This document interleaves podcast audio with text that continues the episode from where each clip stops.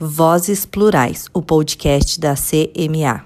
Meu nome é Mariana Lopes, presidente da Comissão das Mulheres Advogadas da OAB Paraná, e te convido a ouvir o nosso podcast Vozes Plurais. Olá, sejam bem-vindas e bem-vindos ao Vozes Plurais, o podcast da Comissão das Mulheres Advogadas da Seccional da OAB Paraná, cujo objetivo principal é informar você, ouvinte, sobre temas atuais do direito através de uma perspectiva feminista, diversa e plural. Meu nome é Thaís Esquiavon, sou secretária-geral da comissão e hoje estou acompanhada de pessoas que fazem muita diferença no dia a dia da advocacia e da sociedade. Mas antes de apresentar quem estará conosco, gostaria de pedir a colaboração dos nossos ouvintes para que, caso tenham alguma sugestão de tema ou de profissionais que possam contribuir com as nossas discussões, que assim o façam por meio das nossas redes sociais da comissão, pelo Instagram e pelo Facebook. Como eu disse, essa turma desse episódio faz a diferença e é com muita felicidade que eu apresento as convidadas e o convidado de hoje. Doutora Ananda Pusta, presidente da Comissão de Diversidade Sexual e de Gênero, doutora Andréa Cândida Vitor, presidente da Comissão de Igualdade Racial, Doutora Helena de Souza Rocha, presidente da Comissão de Estudos sobre Violência de Gênero, e Dr. Wagner Maurício de Souza Pereira, presidente da Comissão da Advocacia Iniciante. Sejam bem-vindas e bem-vindo. Eu que agradeço, Thaís, pelo convite. É, a Comissão de Diversidade Sexual de Gênero fica muito feliz em poder participar com vocês. E vamos embora, vamos bater esse papo. Eu também agradeço, é um prazer estar aqui com essas pessoas maravilhosas hoje para falar de um tema tão importante. Muito obrigada pelo convite. Olá, olá. Muito bom estar aqui com vocês. É bom estar no podcast, é bom estar no podcast da CMA e melhor ainda com essas companhias. Agradeço o convite, agradeço a Thaís, agradeço o Gustavo também que está possibilitando que nós estejamos todos aqui. Vamos embora. Olá, muito obrigado, Thaís, pelo convite. Gostaria de agradecer a oportunidade de estar com pessoas que eu admiro tanto aqui e cumprimentar todos e todas que estão nos escutando, parabenizando também a CMA pela execução desse podcast. Espero que seja bem proveitoso. Muito obrigada a todos e todas. Estou muito feliz de estar com todos vocês aqui hoje. Bom, a reunião desses convidados de hoje ela não é por acaso.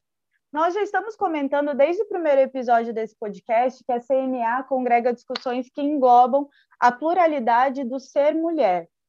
E não se pode falar em feminismo sem levar em consideração o quanto questões de gênero, de raça, de etnia, de classe, orientação sexual e identidade de gênero pautam a forma como as discriminações e violações de direitos são vivenciadas por diferentes mulheres. E as comissões de que nossos convidados e nossos convidados são presidentes cumprem, de fato, um, pra, um papel temático específico nas reflexões que atingem também as mulheres no seu eixo de atuação. Então, tendo isso em mente, eu gostaria de começar esse episódio perguntando, no dia a dia das demandas que essas comissões recebem, de que maneira esses presidentes vislumbram a presença do machismo estrutural na atuação da advogada paranaense. E eu gostaria de começar perguntando para o Wagner, que é quem, entre aspas, recebe essas novas advogadas dentro da ordem. Wagner, a CAI recebe queixas específicas da jovem advogada com relação a isso? Então, Thaís, a CAI acaba recebendo relatos de advogados iniciantes, mas isso não surge de forma espontânea. Normalmente a comissão costuma fazer alguns eventos, inclusive com a CMA já fizemos alguns, direcionados a essas discriminações ou preconceitos que as advogadas iniciantes sofrem. E a partir disso a gente percebe que é, vão desde falta de oportunidade de trabalho para aquelas mulheres que têm ou desejam ter filhos, na diferença de salário nos escritórios, é, também no tratamento é, desigual em audiências perante o judiciário.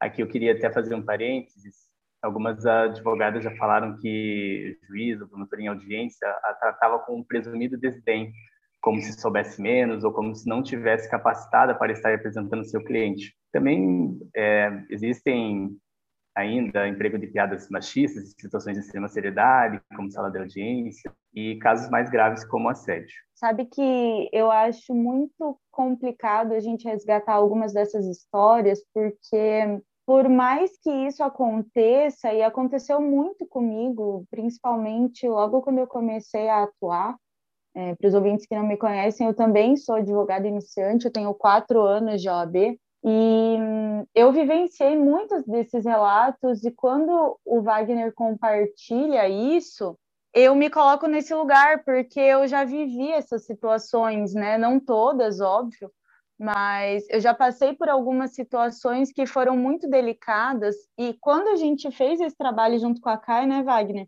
Eu acho que você deve se recordar do que do que a, a Ieda compartilhava com vocês, de que de fato existe muito mais do que a gente imagina, né? Com certeza, a depender da pessoa, da situação, é, tem mais situações de preconceito, né? Por exemplo, se for tem uma advogada iniciante trans que relatou é, que não consegue de jeito nenhum se colocar no mercado de trabalho. Por mais que ela mande currículos, ela simplesmente não consegue se inserir no mercado de trabalho. Passou a advocacia iniciante inteira tentando e não conseguindo uma oportunidade. Por isso que essas é, políticas e ações afirmativas que a própria OAB encabeça, né, muito partindo das discussões que a gente tem aqui, dessas comissões que estão fazendo parte hoje do podcast, elas são tão importantes, né? Mas eu queria te perguntar, aproveitando, só para a gente traçar um paralelo, ainda que não, às vezes não seja tão adequado, digamos assim, mas vocês percebem, Wagner, se os advogados homens eles costumam trazer situações de discriminação ou de preconceito pelo fato de serem iniciantes ou de trazerem alguma outra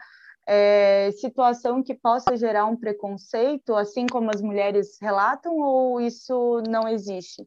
Existe sim. É, toda advocacia iniciante acaba sofrendo algum tipo de preconceito em relação à sua juventude. É, existe aquela uma presunção de, de, capacidade menor ou de inexperiência muito grande. E isso também passa para não só para quem é jovem de idade mas quem é jovem de carreira né? Nós temos alguns advogados iniciantes que são idosos e eles também relatam certos desconfortos que são mais é, direcionados a eles né? Porque, por exemplo um advogado iniciante jovem normalmente vai ter mais habilidade com as tecnologias, processos eletrônicos, e um advogado iniciante idoso, ele não vai ter essa afinidade e às vezes ele vai sofrer um, uma dificuldade maior de se inserir por conta disso.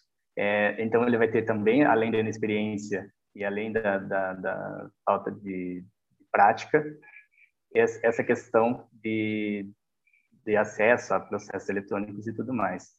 Em recente pesquisa que a gente fez em escritórios, a gente percebeu que o maior motivo de contratação de advogado e advogada iniciante é poder pagar um valor menor. Então, existe uma desvalorização muito atrelada à pouca idade e experiência, e isso fica bastante evidente nos relatos que eles nos trazem.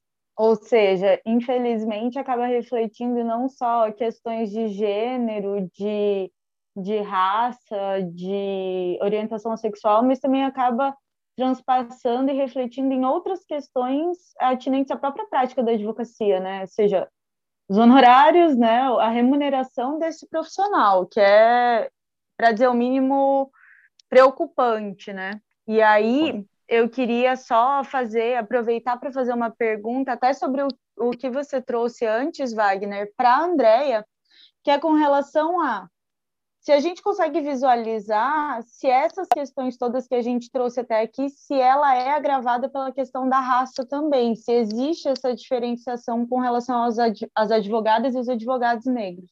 Oi, Teis, eu gostaria muito de dizer que não há. Né? Eu gostaria muito de partir do nosso, do nosso ideal de igualdade, mas infelizmente não é assim. Nós podemos explicar por diversas razões. A primeira delas, né, é, eu acho que gente, é aquilo que a gente chama de dress code. Então, dentro da advocacia, ainda hoje, nós temos isso. É, eu sou formada há bastante tempo, né, formada há mais de 20 anos, e eu lembro que logo que eu, me, é, logo que eu ingressei na faculdade, nós tínhamos uma cartilha dizendo, era uma cartilha meio que informal, assim, mas tinha algumas coisas dizendo, por exemplo, que advogado não pode serviço de bermuda nem no final de semana, sabe? É, e dentro desse dress code, é, ele não contempla a diversidade cultural, muitas vezes trazida pra, pelas mulheres negras. Até aqui no sul do país não é muito comum a utilização de, de, de turbantes, por exemplo, né? Mas é, é, nos, nos, estados do norte, nordeste e até mesmo no Rio Grande do Sul, é muito mais comum essa identificação. E sem dúvida alguma, a mulher negra sofre com, é, é além de ser recém-formada, ela sofre para que se adeque, no, no caso, aquilo que se espera de uma advogada. Então, se espera de uma advogada que ela tenha o cabelo escovado, que ela não tenha, né? E isso pode parecer de menor valor, mas não é. Não é? Então, além disso, também é, há pesquisas indicando que você contrata o seu igual, você contrata aquele que você conhece, que se parece contigo, principalmente os recrutadores. E aí, mais uma vez, é, é, pode se identificar a desvantagem que tanto a mulher, mas também aí o homem negro tem no início da sua carreira de ser visto como advogado e advogada. Eu acho tão delicado a gente falar disso, porque eu colocando na minha posição até de privilegiada, né? Eu sou mulher, cis, branca, é, de uma classe média alta, enfim, é, mesmo com todas, toda essa carga de privilégios, eu consigo, eu não consigo visualizar nenhuma diferença comigo com qualquer outro é, colega meu de trabalho e eu, assim, consigo hoje em dia perceber algumas dessas sutilezas, porque nem sempre o, o preconceito, principalmente acho que com relação à raça, ele é tão explícito, né, Andréia? Não sei se você é, concorda comigo ou não com relação a isso mas hoje eu consigo visualizar o quanto isso está enraizado e o quanto, de fato, isso só traz prejuízo para a sociedade, né? Sem dúvida, a ausência de diversidade ela não traz prejuízos única e exclusivamente para aqueles que estão colocados à margem. Ela traz prejuízos para toda a coletividade. E essa questão que você fala de enraizados é aquilo que nós entendemos pelo racismo estrutural, ou seja, está na nossa estrutura, não é? Está no, no, jeito de nós sermos. Então não chega nem ser exatamente, é, não chega nem ser exatamente um vício, não é? Não é algo que você consegue identificar e apontar, como você falou. Ele fica meio, ele fica é, é, nas entrelinhas porque ele faz parte da estrutura. É o nosso jeitão de ser. Entende? Então, é o jeitão da sociedade ser. E por isso nós temos que problematizar essa questão e trazer para discussão, que só discutindo nós conseguimos identificar e partir para o saneamento desse problema. E eu acho que a OAB ela tem um papel muito importante nisso, e tanto tem um papel importante que dentro do programa do Paridade já, que foi aprovado no ano passado pelo Conselho Federal, tem instituído também uma cota racial para as eleições que vão acontecer no final do ano. Você, como que você vislumbra essa, essa questão do paridade já? O que, que se espera que vai se refletir daqui para frente? Como que vocês enxergam essa, essa situação? Olha, é, na verdade, o paridade já trata da questão de gênero e nós temos a questão de cotas, que é um projeto diferenciado, mas as duas caminharam juntas porque não tem como nós falarmos de uma desigualdade sem, ter, sem fazer a interseccionalidade de uma questão na outra, né? Mas o que eu vejo, eu sempre falo isso, que a OAB, ela é o espelho da sociedade, né? Então a sociedade, então a partir do momento que esse espelho não só projeta as desigualdades da sociedade, mas vislumbra o atendimento à questão da igualdade, a gente vai ter muito mais autoridade é, autoridade é, para falar com outros órgãos acerca da igualdade, porque fica é, contraproducente a OAB falar sobre algo e não ser visto isso nos seus próprios quadros.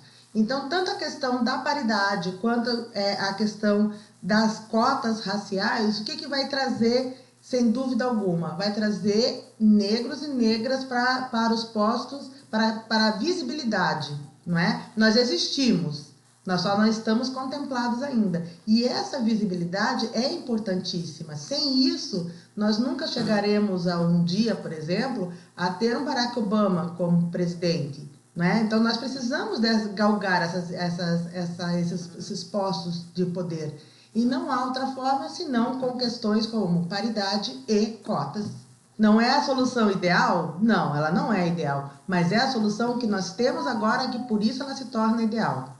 Dentro disso que a gente está falando, eu espero muito ver cada vez mais é, homens e mulheres negras em posições de liderança em todas as esferas. Eu acho que é isso isso é a, a, grande questão, né? Eu vejo que a OAB ela vai passar a ser um espelho é, para ser utilizado, para ser copiado e replicado isso para outras esferas de poder, seja em órgãos públicos, magistratura, outros conselhos de classe, né, André? Acho que Exato. esse é o interessante, né? Exato. E, e nós temos que pensar o seguinte: nós vamos por passos, né? Então, se há um tempo atrás nós tivemos, é, nós trouxemos a, a, a, Comissão de Igualdade Racial e nós falamos sobre isso, agora é o momento de nós não estarmos somente naquele, naquele ambiente da Comissão de Igualdade Racial. Então, é importante nós termos a Mariana, é importante nós termos a Silvana, mas é, a gente também tem que sair do negro único, né? Um aqui e outro lá. Nós temos que estar de acordo com a nossa participação na advocacia como um todo. Então, todas as outras comissões precisam, na verdade, olhar para essa, essa questão. O meu sonho é olhar sem a necessidade de aplica aplicação das cotas, mas, em sendo necessário, as cotas serão sim um instrumento para isso. Eu espero que, assim como a questão das cotas de gênero, as cotas raciais, dentro de um médio ou curto, né? O ideal seria o curto período, a gente não precise mais disso e que tudo isso se torne natural. Eu acho que essa é a grande questão das cotas como um todo. Mas aproveitando que a gente está falando sobre isso, eu queria trazer uma informação aqui muito importante que eu não sei se os nossos ouvintes têm conhecimento, mas o Brasil ratificou recentemente, no dia 28 de maio, a Convenção Interamericana contra o Racismo, a Discriminação Racial e Formas Correlatas de Intolerância da OEA. E dentro do contexto dessa convenção, uma das questões protegidas é a liberdade de orientação sexual e de gênero também, que vai completamente de encontro ao direito de liberdade, de igualdade que são trazidas na nossa Constituição Federal. Então, a OAB Paraná, é, também não sei se os ouvintes têm conhecimento, mas eu acho muito importante a gente resgatar sempre a nossa história. Ela é nela que está registrada a primeira advogada transexual do sul do Brasil, né? A Gisele Alessandra Schmidt Silva, que é vice-presidente da Comissão de Diversidade Sexual e de Gênero, ao lado da Ananda, e ela também foi a primeira transexual da história a sustentar no plenário do Supremo Tribunal Federal. Então, Ananda, eu queria te perguntar: pode parecer um pouco clichê falar disso e trazer essa discussão à tona, ainda mais se a gente está falando aqui no mês de junho, que é o mês do orgulho LGBTQIA. Mas eu preciso te perguntar isso. Como o machismo e outros marcadores sociais interagem com a identidade de gênero e como que isso afeta no dia a dia das advogadas e dos advogados? Olha, Thaís, é uma excelente pergunta e, na realidade, é, como a Andrea já falou, né? Gostaria de dizer que não afeta, mas tem tudo a ver. É, a gente tem um machismo estrutural muito arraigado e, e isso acontece também dentro da comunidade LGBTQIA+.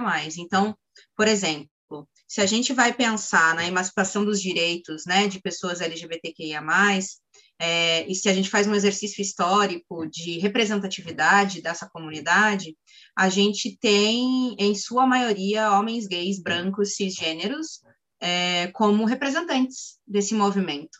É, muitas pessoas é, muito conhecidas no Brasil são é, ocupam esse recorte, né? Essa orientação sexual de homens gays, é, essa identidade de gênero, como cisgêneros, e, e obviamente fazem com que é, esses marcadores sociais que estão tão arraigados na nossa sociedade também se perpetuem. Isso quer dizer que, por muitos e muitos anos, a comunidade LGBTQIA+, teve em sua vitrine é, a ótica, né, foi, foi colocada ao mundo sob a ótica de homens gays, brancos, cisgêneros. E por, por uma questão muito feliz, né, de mudança social nesses últimos tempos, a gente vê cada vez mais é, as outras letrinhas da sigla tomando esse protagonismo, principalmente um recorte de gênero muito é, bem pontuado. é, ou seja, mulheres trans, mulheres lésbicas, mulheres bissexuais, sejam elas cisgêneras ou transgêneras, na realidade, pessoas intersexo, pessoas assexuais, mas principalmente esse recorte é, feminino, é, trazendo para a sociedade é, um pouco da, da ótica de, de mulheres, né, a, a, apresentar a comunidade LGBTQIA+, para o mundo. Isso se reverbera, por exemplo, quando a doutora Gisele é, sobe na tribuna do Supremo, obviamente. É a ótica de uma mulher trans chegando é, ao Supremo e mostrando, representando a comunidade LGBTQIA+, né? É diferente é, de você ter sempre uma mesma voz, que é a, a, era a voz dos homens gays reconhecidamente. É, da mesma forma, quando você tem a doutora Maria Eduarda, que também é uma mulher trans e lésbica, quando a doutora Maria Eduarda sobe na tribuna do Supremo para defender a criminalização da LGBTQIA mais fobia, é, ela também traz uma outra perspectiva, né, de um olhar interseccional, um olhar que realmente carrega em si várias outros, vários outros marcadores e várias outras vivências diversas que não aquela que a sociedade estava acostumada a ouvir, né? Que não aquela de homens gays é, cisgêneros. Então, esses marcadores, eles, é, principalmente o machismo, o patriarcado, ele está intrínseco dentro da nossa própria comunidade, né? Porque muitas vezes é, homens gays passam a, a, a noção social de que eles entendem as nossas dores e na realidade são dores completamente diferentes. Obviamente, o machismo também afeta a relação de homens gays, porque são minorizados e são é, violentados socialmente por conta né, de se relacionarem com outros homens, e isso tem uma raiz muito profunda, que é realmente a, a, a impossibilidade, né, a, a, a, o poder do masculino sobre o feminino, então, a impossibilidade de você se colocar em um, um uma posição feminina, por exemplo, então por isso que homens gays sofrem muito com isso também, mas ao invés é, de fazerem essa reflexão e darem as mãos para as outras letrinhas, muitas vezes é, eles tomam um protagonismo. Isso vem se desconstruindo muito e a gente consegue ver, inclusive, isso dentro da ordem, né? Homens gays que são aliados da nossa causa, é, de mulheres LGBTQIA+, e que sempre estão junto conosco, né? O, o, Dr. Wagner, por exemplo, é um, um, um membro também da, da Comissão de Diversidade Sexual e de Gênero e sempre nos ajuda é, com, com não só com um olhar específico, mas com o conhecimento que tem e com as portas que pode abrir, né? É, no entanto, no dia a dia da advocacia, é, esses marcadores, né? Então, de, de identidade de gênero, né? Pessoas trans, é, ser mulher e já ser, e ser lésbica, ou ser mulher e ser bissexual, ser pansexual, é, e não estar nos padrões que se espera de uma advogada, por exemplo, é, é, muito é muito aviltante, é muito violento, né? A gente acaba tendo que se colocar no padrão para que tanto a nossa é, posição é, social seja vista como realmente é, né, como advogadas, quanto nossa condição profissional seja também levada a sério.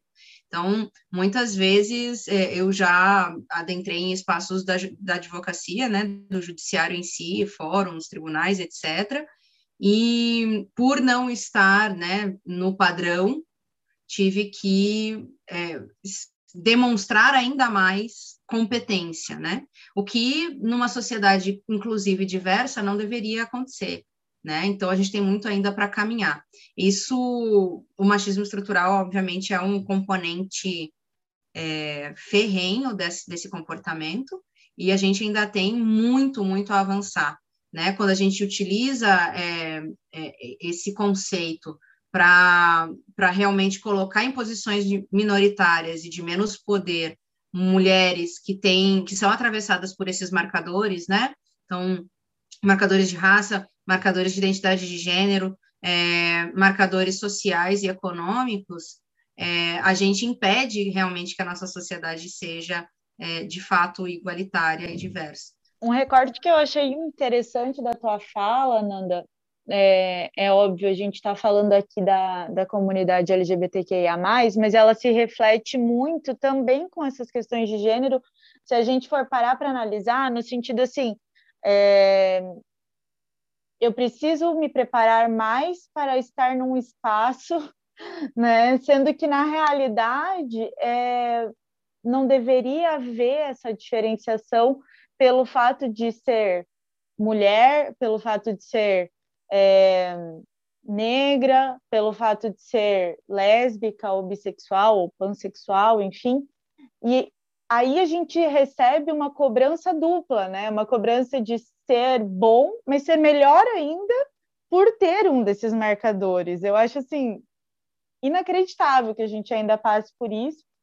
E eu fico muito feliz quando eu vejo pessoas como a Gisele, como a Maria Eduarda, como você, é, estando à frente disso e, e, e, trabalhando e desenvolvendo, e eu acho que, ainda que é, eu não faça parte da comunidade, eu acho que isso não me impede também de olhar para quem, de alguma maneira, age de maneira desrespeitosa com vocês e falar, tá errado. Eu acho que é minha obrigação como pessoa fazer isso. E aí eu queria te perguntar o que que vocês, é, como que como que é enxergado isso também, sabe? É, é uma luta de todos, que deveria ser de todos também, né? Acho que todas que estamos falando aqui, tanto raça quanto quanto a questão de diversidade e orientação de sexual ou de gênero, né? Não, total. É, a gente conta muito com a nossa comunidade aliada. É, por quê? Porque a comunidade aliada ela acessa espaços onde a gente não consegue estar. Né? É a mesma coisa numa questão de, de, de violência de gênero, uma piadinha, né? Uma mulher cis, heterossexual, que está no trabalho, é, fazendo o seu trabalho muito bem feito, e daí você vai naquela hora do, do cafezinho e ouve um comentário machista, né?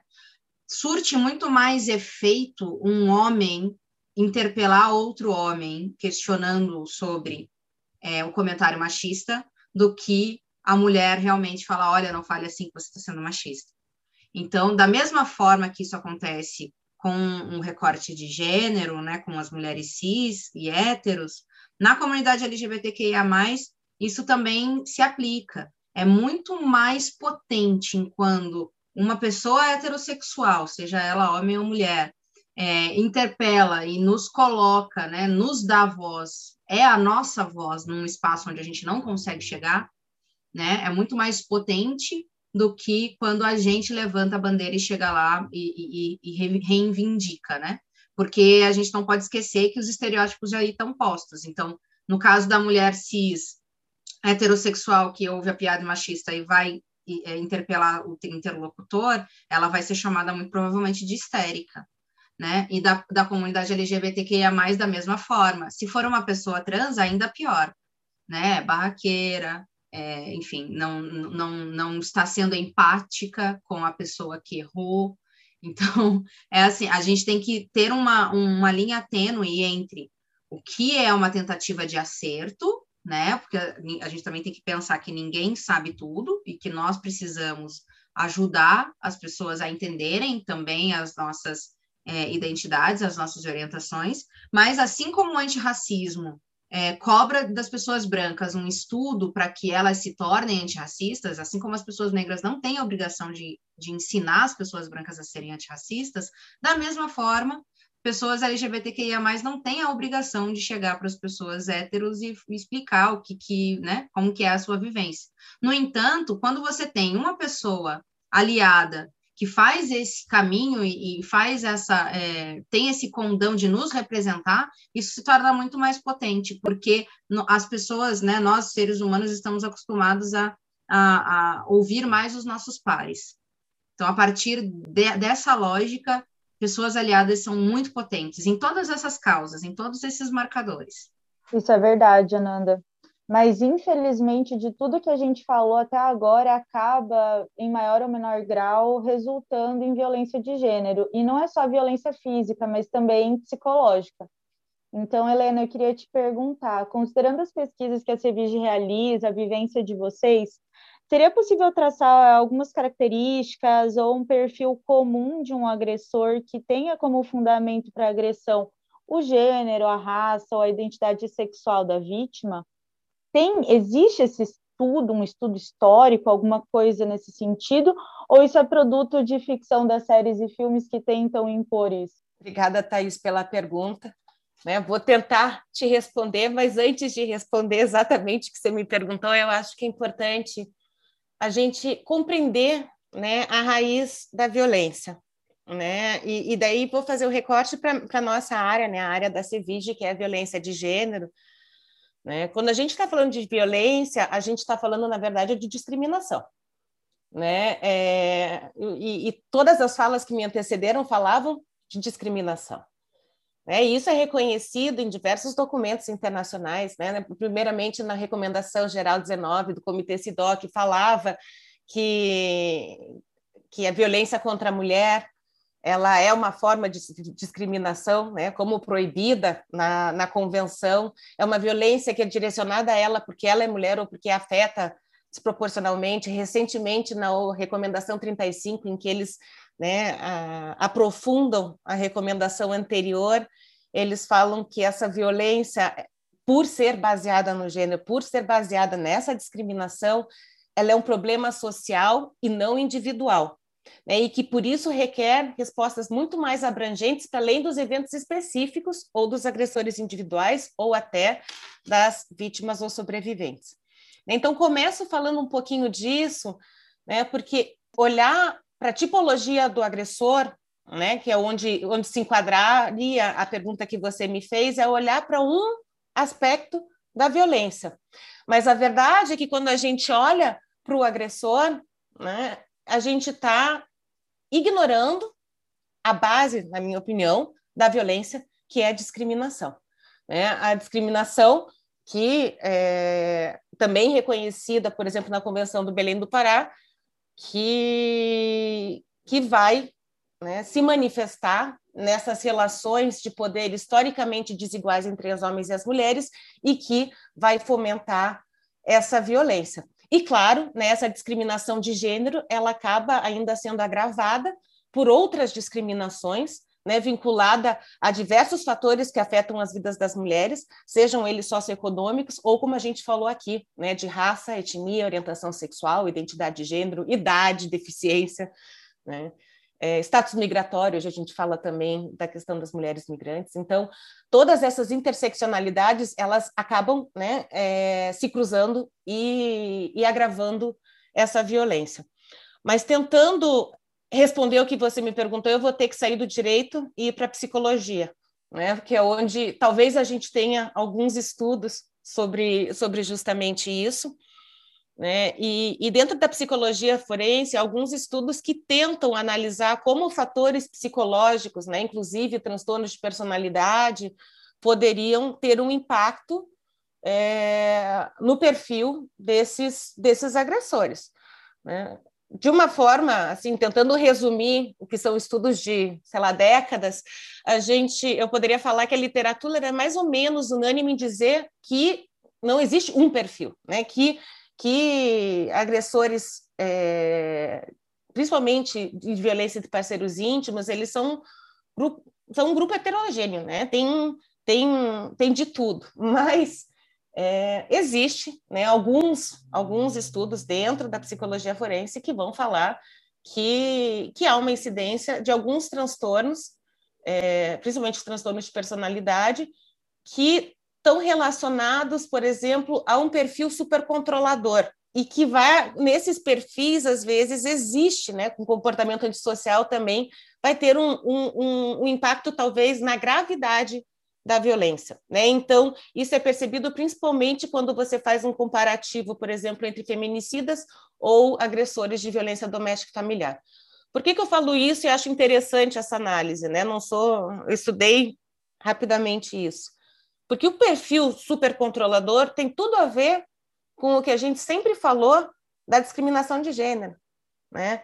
A discriminação de gênero está muito relacionada a essa ideia de poder, de, de controle, de propriedade sobre, sobre a mulher. Né? Então, para mim, na verdade, daí essa é uma leitura minha, esse, essa análise que a psicologia forense faz, na verdade, ela reafirma características da discriminação de gênero, dessa, de, desse machismo, desse, né, dessa misoginia que a gente já descreve, talvez, nas ciências sociais e no direito, mas né, que encontra também voz numa análise da psicologia. Não sei se eu te respondi, mas acho que é isso. Respondeu, sim, respondeu. Acho perfeita a sua análise.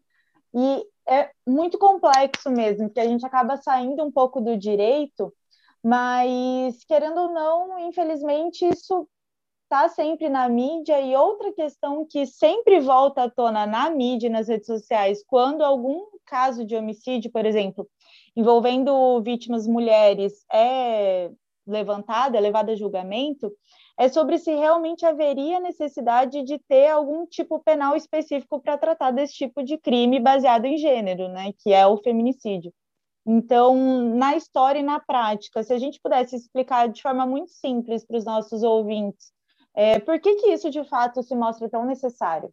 Perfeito, Thais. É, eu vou usar, é uma fala que não é minha, mas eu sempre gostei muito dela, que é de uma promotora daqui de, do júri aqui de Curitiba, a, a Roberta, ela sempre, quando fazem essa pergunta para ela, ela usa, então é, eu vou usar a fala dela, porque eu acho que, que é perfeita, né? A gente pode, ela fala assim, sobre a importância de você nomear, né, por exemplo, o feminicídio, né?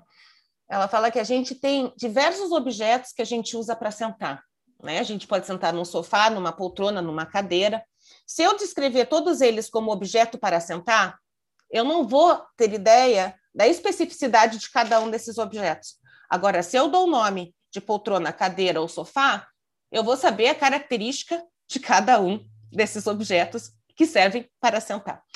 Né? Então, você tipificar o feminicídio é você tratar esse crime a partir das especificidades que esse crime tem. Né? E, e por que que isso seria importante? Né? E daí tem vários motivos para isso. Um deles é, é, tirar da invisibilidade, né? chamar pelo nome que deve ser chamado. O outro é você, a partir, então, da constatação né, dessa especificidade desse crime, você ter dados é, mais fidedignos do, do que está acontecendo. Né? Quando a gente tem dados, quando a gente tem registro adequado, a gente consegue perceber o fenômeno e pensar e refletir a respeito de quais as políticas que devem ser adotadas, tanto na prevenção, proteção ou até na responsabilização por esse crime. Né? Então, é, um, é tirar da invisibilidade, né? e junto com, com tirar da invisibilidade, você permitir é, uma maior compreensão desse fenômeno que vai impactar nas políticas públicas, inclusive, né? E daí digo preventivas, que para mim é, uma coisa é tipificar para punir, a outra é tipificar para ter esses dados e a partir desses dados a gente atuar na prevenção para que a gente deixe de ver mulheres morrendo como a gente tem tem visto. Né? E o último elemento que, que é muito importante é você trazer uma perspectiva de gênero na investigação desses crimes. Né? Quando a gente tipifica como feminicídio, como um crime né, baseado na discriminação de gênero, isso requer de todos os órgãos que participam da investigação uma perspectiva de gênero. Isso significa que não basta você analisar aquele crime de forma isolada, você tem que analisar aquele crime dentro de um contexto que é discriminatório. Né? Os maiores fatores de risco para o feminicídio são a violência prévia, né? E, a, e normalmente a separação recente. Então, isso a gente tem que analisar. Não, adianta você olhar o feminicídio em si sem analisar o histórico da, daquele, daquele casal, né? Para tentar compreender melhor todas as circunstâncias em que foi inserido aquele crime. Então, eu acho que modifica o olhar da sociedade para a morte violenta de mulheres por discriminação de gênero, muda a forma como os gestores de políticas públicas vão atuar na prevenção e proteção dessas mulheres e também muda a forma como deve ser feita a investigação desses crimes. Né? E daí anuncio que em breve a gente vai ter aqui no Paraná, a OAB tem acompanhado esse processo, o lançamento do nosso protocolo estadual para investigação de feminicídios com perspectiva de gênero, que foi um trabalho conjunto de diversos órgãos para é, trazer para o nosso Estado as recomendações do modelo latino-americano e das diretrizes nacionais para investigação de feminicídio. Caramba, Helena, que legal, não sabia que isso estava acontecendo. Então, aí é mais uma coisa para a gente ficar de olho, tanto nós quanto os nossos ouvintes. E só para fechar aqui, para unir a tua fala com as demais, Helena, a gente estava falando sobre prevenção. Você acha que talvez uma das questões que podem é, figurar como medida preventiva seria essa diversidade nos espaços de poder? Acho que, que acho que a representatividade é fundamental, né, é, é, em todos os espaços. E daí acho que principalmente quando a gente está falando, né, nos espaços que estão relacionados, talvez a, nossa atividade né, no, no, no, sistema de justiça, a importância de você ter né, tanto a representação de gênero, de raça, de orientação e diversidade sexual e de gênero. Então, é, isso é fundamental até para trazer esse olhar interseccional sobre a, a, análise dessas violências e dessas discriminações. Né? Mas eu, se você me permite, né, eu vou ainda é, reiterar uma, né, para mim, a melhor política de prevenção, que é algo que a Cevige tem trabalhado desde o início das suas atividades, que é a educação. Né? Para mim, ainda, essa é a nossa principal arma, não gosto de usar arma, talvez nosso principal instrumento ou ferramenta para o enfrentamento às discriminações e às violências. Enquanto a gente não desconstruir esses, esses modelos, esses estereótipos que a gente tem na sociedade, a gente vai estar tá só enxugando o gelo, infelizmente. Excelente, Helena. Muito obrigada. E muito obrigada a todas e todos que estiveram com a gente até aqui. Estamos chegando, infelizmente, ao final do nosso episódio, então gostaria de agradecer a Ananda, a Andréia, a Helena e o Wagner por terem aceito gentilmente esse convite para estar conosco hoje. Muito obrigado, Thaís. Fico muito feliz de poder participar desse episódio com essas pessoas que eu admiro tanto e deixo aqui é, um recado de que representatividade é extremamente importante para um diálogo mais plural e mais inclusivo. Eu também gostaria de agradecer por esse tempo, esse espaço que nós tivemos. Né? Muito obrigada, Thaís, pela condução, uma condução equilibrada, descontraída, de quem sabe sobre o que está falando.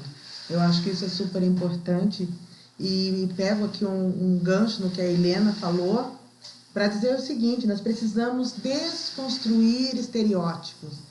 Eu acho que é, essa é a nossa grande luta. Eu acho que esse é o nosso grande anseio. Vamos construir outros, outros, outras figuras, outros modelos sempre dando abertura para que novos modelos se agreguem, né? Que não adianta também a gente desconstruir estereótipos e criarmos outros que se tornem mutáveis, mas não, vamos construir outras situações, vamos dar liberdade, acolher a diversidade. Ok? Muito obrigada a todas e todos por ter nos ouvido até agora. Até o, até o próximo podcast. Tchau, tchau. Eu também agradeço muito o convite, principalmente por estar aqui ao lado de pessoas tão incríveis que eu admiro tanto.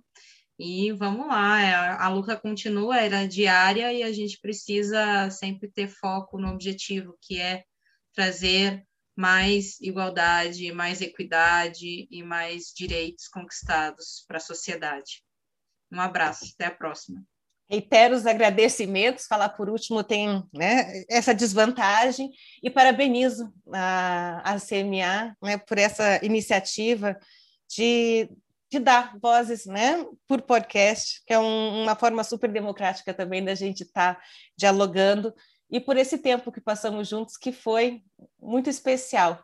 Um, muito obrigada novamente, até a próxima, seguimos juntos e juntas. Muito obrigada. Infelizmente, então, chegou ao final o nosso terceiro episódio. Eu gostaria de agradecer a participação dos nossos convidados e também de você, ouvinte, por ter ficado conosco até aqui. Relembro que ainda dá tempo de você participar conosco da segunda Conferência Estadual das Mulheres Advogadas, que começa logo mais às sete horas da noite com a palestra magna da ministra Carmen Lúcia do Supremo Tribunal Federal e vai até no próximo sábado, dia 26 de junho. Acompanhe a CMA nas redes sociais pelo Facebook e Instagram. Você gostou desse episódio, compartilhe. Nossas vozes plurais precisam ganhar asas e o mundo. Você ouviu o Vozes Plurais, o podcast da CMA.